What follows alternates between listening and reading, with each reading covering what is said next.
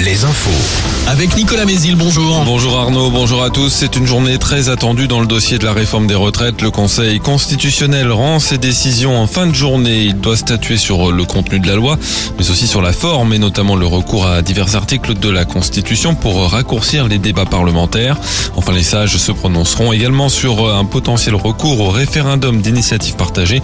De nouvelles manifestations sont annoncées ce vendredi, ce matin à Limoges, ce midi à Laval. En fin de journée, à La Rochelle, La Roche-sur-Yon et Châteaubriand.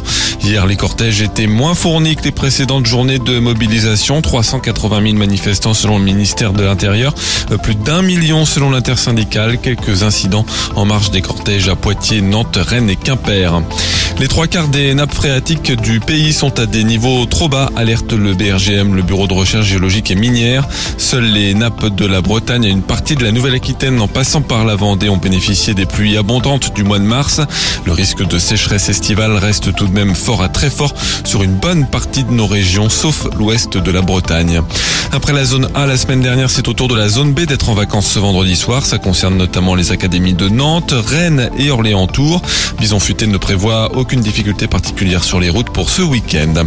Le foot, Nice, dernier représentant français dans une compétition européenne et le FC Ball sont quittés dos à dos hier deux partout en quart de finale allée de la Ligue Europa Conférence.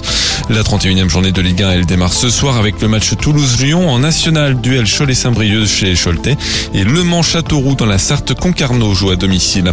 En Pro D2 de rugby, le SA15 reçoit Biarritz ce soir. Vannes se déplace chez l'avant-dernier Carcassonne et puis en volée, un ticket pour les demi-finales des playoffs de Liga est en jeu ce soir pour Tours et pour Nantes-Rezé. Les deux équipes peuvent se qualifier en cas de victoire. Nantes contre 7 et Tours face à Montpellier. Pour Saint-Nazaire, la victoire est impérative contre Chaumont. En cas de défaite, les Nazériens seront éliminés.